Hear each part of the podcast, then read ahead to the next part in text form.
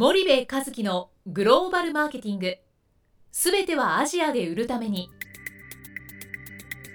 ポッドキャスト森部和樹のグローバルマーケティング。すべてはアジアで売るためには過去10年間で1000社以上の海外展開の支援を行った森部和樹がグローバルマーケティングを分かりやすく解説します。グローバルマーケティングとは世界のニーズに応えて利益を上げること。アジアで売るためにはものづくりプラスグローバルマーケティングを武器とした戦略を持たなければなりません。日本には素晴らしい企業が多く存在します。その企業とともにアジア市場を目指したい。再びジャパンアズナンバーワンと呼ばれる時代を作りたい。森部一樹はそんな思いを持ちながらこの番組を皆様にお届けいたします。こんにちはナビゲーターの東忠夫です。こんにちは森部和樹です。じゃあ森部さんあのまあ前回一言で言うと多分日本企業はなんで ASEAN でちょっと苦戦を強いられてるのかみたいなところで一つの要因に、うん。まあ開発まあ、海外営業部うん。がまあ頑張っているけどもやっぱ開発とか生産っていう声がうん。日本の本社社内ではうん。非常に大きいので、うん。そこの人たちが、うん。まあ海外を理解しないと、うん。なかなか現地適合可なのかわかんないですけど、うん。現地にあった市場にあったうん。商品がうん。生み出せないし、そういったスピード感がうん。出てこないみたいな話だったと思うんですけども、でそうすると、うん。まあ、海外営業部だったり海外事業部と呼ばれるとこはうん。非常にうん。その危機感をうん。持っているうん。方っていうのは非常に多いと思うんですけども、はいはい。ただその日本の本社っていった場合に、うん。海外事業部にうん。意外と頼りがちでうん。本社が戦略を持っているというより、うん。海外事業部の中の、まあ誰かがうん戦略を持っているというような感覚だと思うんですけど、うん。そこと、まあ、日本企業はそういうことが多い場合に、うん。森部さんがよく言うグローバル先進企業っていうところは、うん。まあそもうそうなのか、うん。そうじゃないのかっていうのは、うん具体的にどうなんでしょうか？いやまあ先進グローバル企業は全くそうじゃないですよね。うんでもう一つあるのがね日本企業の場合ねそのね経営経営が海外戦略に対するそのい一本軸というかその戦略軸がないんですよ。はいふにゃふにゃしてるというか。うんでねなんでかっていうと海外やればやるほど利益率下がるんですよ。うんうんうん、なんでかって最初投資になるわけじゃないですか。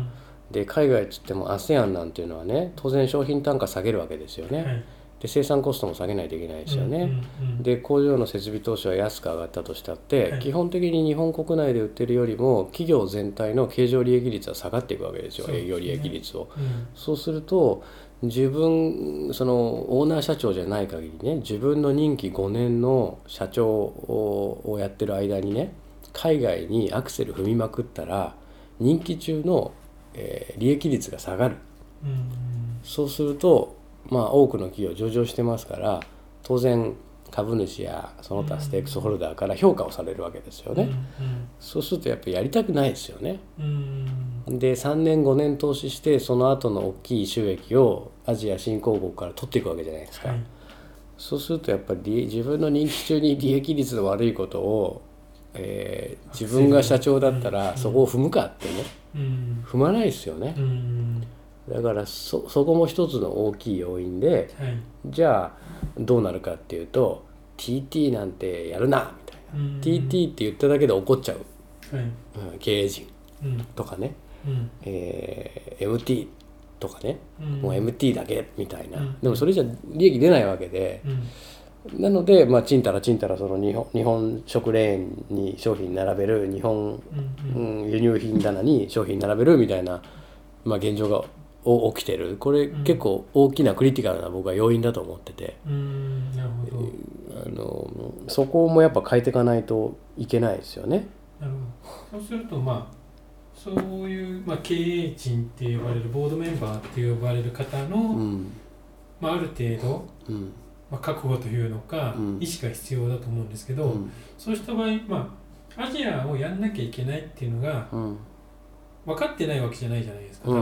分、分かってます。よそうすると、TT と MT っていうマーケットに分けた場合うん。多分そういう上の方からするとうん。TT やる必要あるのっていうのが必ずうん。多分社内で出てくる問題だと思うんですけど、うん。まあ、TT が MT 化してるからうん。やる必要ないんじゃないのっていう議論もうん。一つで、うんまあ、あると思うんですようね。んうん。そこは森部さんってどう考えられますか、うん。あの大きな流れとしては TT は MT 化していくんですよ。はい。ただそれが特に ASEAN3 では、うん。じゃあ、えー10年でそうなるかとならないですよね、うんうん少なくとも50年、うん。えー75年、うん。これぐらいのスパンでうん、MT 化していくはい。話であってはい。で結局じゃあ ASEAN の MT 化が50年でこう完成されたとしてもね、うんうん結局その次の市場ってインドだうん。アフリカだってなっていくわけじゃないですか、はい。まあ、その前にメコンだってこうなっていくわけじゃないですか、はい。そうするとどっかで TT を攻略してるからそのケーススタディがうん。ASEAN で TT 攻略したからそのケーススタディがインドで生きるわけですよね、うんそれがアフリカで生きるわけじゃないですか、なのに一度もそんなことをしなかったら、はい。すごく長期的に見た時うに、んやっぱ先進グローバル企業に先越されるわけですよ。はい。それをやった会社にね。うん。っていう問題がまあ一つ。はい。で MT 化はするんだけどそんなもんすぐ来ないようんっっていうのが一つですよね、はい。あと仮に MT 化したとしても TT で日々の日常生活のものを買ってる人たちはう、ん。MT 化してもやっぱり TT 時代に買ってたものを買いますよね、うん。だからそうなってくると結局 MT 化したからそれやろうって言ったってうん。もう遅い。遅いんですよ。うん。であと MT との交渉をうまくする。はい。例えば先進グローバル企業ネスレユニリーバ P&G とかコルゲートとかね MT との交渉力がめちゃめちゃ強い。うん。いやうちのあの商品は卸値これだよって。うん。キャンペーンこれぐらいリスティングフィーそんなもんはもうここまでみたいな交渉力が効く。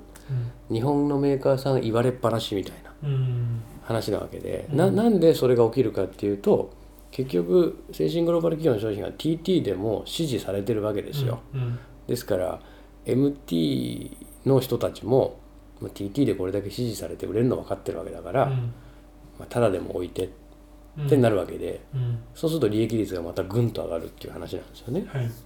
でその全部の計算がもう綿密に行われてるのが先進グローバル企業はい。なんですよ。うん。でやっぱそそこまでやっていかないと勝てないですよね。でうん競争相手はもう日本の競合じゃなくて世界の競合になるわけじゃないですかアジア行ったら。はいはいそしたらなんかいつまでもジャパンブランドとかなんか言ってても意味なくないですかっていうのがまああのうん僕の正直な気持ちなんですけどね。うんそうするとその日本企業はうんどうしていったらいいのかっていうところにうんやっぱぶち当たると思うんですけど、うん堀美さんなりにどう解決していったらいいと思うんですか？えっと、まずねもうその作る力があるのはもう分かったからチャンネル力を、あの重重要視していくうん。っていうことをしないといけないんですよ。はい。でそのチャンネル力っていうものなんですけど何を指してるかっつったら、まあ、いかに MT 以外のチャンネルうん。だつまりは TT のチャンネルを特に ASEAN3 なんかでは、うん。えーどうやって攻略していくのかっていうところの戦略をしっかり持たないといけない。うんうんでここにリスクがあるとかなんとかがあるとかそれはもう当然そうなんですよ。考えないといけないんですが、それを含めてやっぱりどうやってやっていくのかっていうことをあの持たない戦略を持たないとうんうん。なかなか難しいですよね。はいはいはい。その市場の成長率に合わせてなんかひたすら MT 輸出型のビジネスをしてうん。いくことで本当にアジアいいの？うんうん。それで本当に最終的に勝ち残れる？はいっていうと僕はすごく不安。うんうん。で国内のマーケットはどんどんシュリンクしていくわけで、おじいちゃんおばあちゃんの胃袋にはそんなにたくさんの商品が入んないですよ。うん。でおじいちゃんおばあちゃんそんなにたくさん日用品つ使わないですよ。はい。そうするとこの国内のマーケットがシュリンクしてるっていうのはもうあの明らかな事実なので、うんうん。それ以上の成長を海外で取らないといけないわけですよはいね、はい。だとするとそのなかなか首が締まるまでそこに着手できないんでしょうが、うん。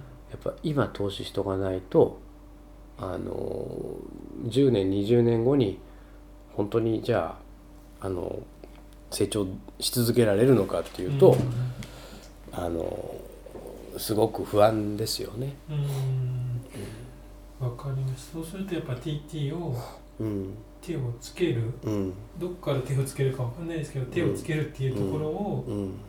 まず決めないとうん。いけないってことですようん、ね。でそんなお金かかんないんですよ、はい。MT やるより。で MT だけやるんだったら ASEAN3 でね、はい。逆にやらない方がいい。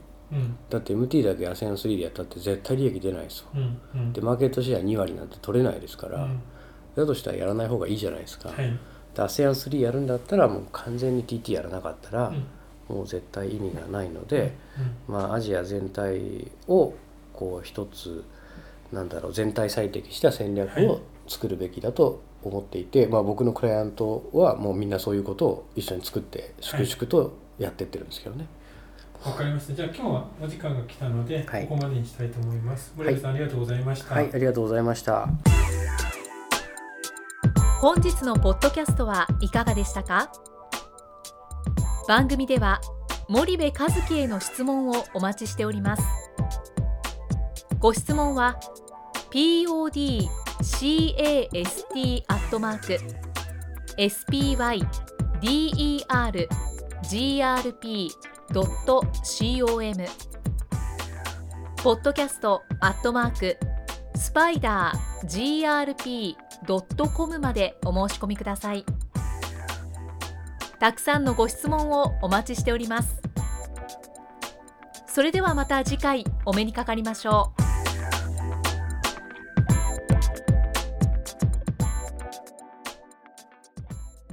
森部和樹のグローバルマーケティング。この番組はスパイダーグループの提供によりお送りしました。